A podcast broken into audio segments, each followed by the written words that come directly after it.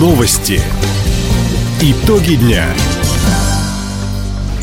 Итоги пятницы подводит служба информации. У микрофона Дина Якшапосхова. Здравствуйте. В этом выпуске.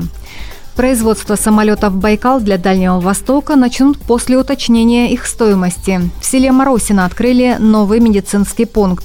Эксперты приступили к оценке краевого маршрута по проекту «БАМ туристический». Об этом и не только, более подробно.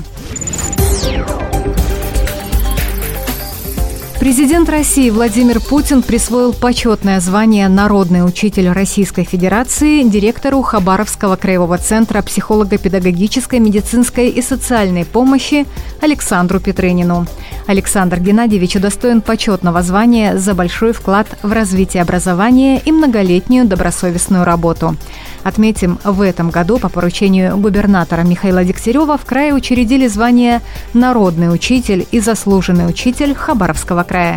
Накануне во время торжественного мероприятия ко Дню учителя глава региона наградил первых обладателей этих званий. За выдающийся вклад в развитие образования региона почетное звание «Народный учитель» Хабаровского края присвоено учителю русского языка и литературы средней школы номер 51 Комсомольска-на-Амуре Светлане Бурковой, учителю истории и обществознания школы имени Героя России Максима Пасара села Найхин Антонине Гейкер, учителю математики математического лицея Хабаровска Ирине Зотовой. Еще шесть педагогов были удостоены почетного звания «Заслуженный учитель Хабаровского края». Полпред Юрий Трутнев дал неделю всем заинтересованным сторонам, чтобы уточнить базовую стоимость строительства самолетов «Байкал». Как отметил вице-премьер, цена на машину начала скачкообразно расти, что вызвало риски реализации программы по выпуску воздушного судна.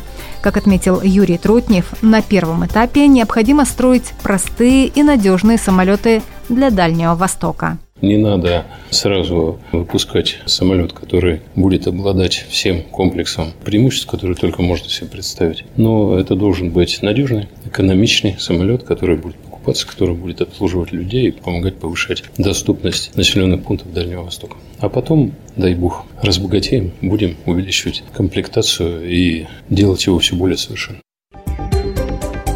Первые серийные «Байкалы» построят на Уральском заводе гражданской авиации. Со следующего года производство этих машин развернется в Комсомольске.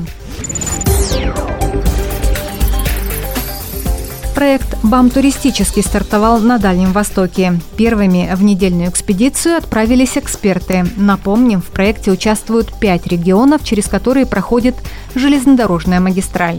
Хабаровский край, Амурская область, Якутия, Бурятия, Забайкалье.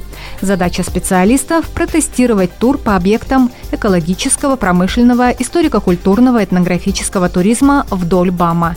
Так, в Хабаровском крае в маршрут включили столицу региона, музей истории Амурского моста, горный курорт Халдами, авиазаводы в Комсомольске, шахты компании «Ургалуголь» в Чегдамыне – 10 октября эксперты встретятся в Тынде и обсудят в стратегической сессии перспективы и структуру межрегионального маршрута БАМ «Туристический». Новый ФАП начал работу в селе Марусино района имени Лазо. Он рассчитан на 25 посещений в смену. К сельскому медпункту прикреплены 359 человек, включая 109 детей.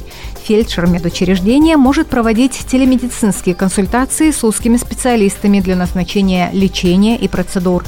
Прием в ФАПе два раза в неделю ведет фельдшер села Соколовка.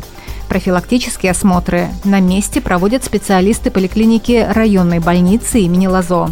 Скорую медицинскую помощь населению также оказывает районная больница. В ближайшее время в село Марусино приедут передвижные медицинские комплексы.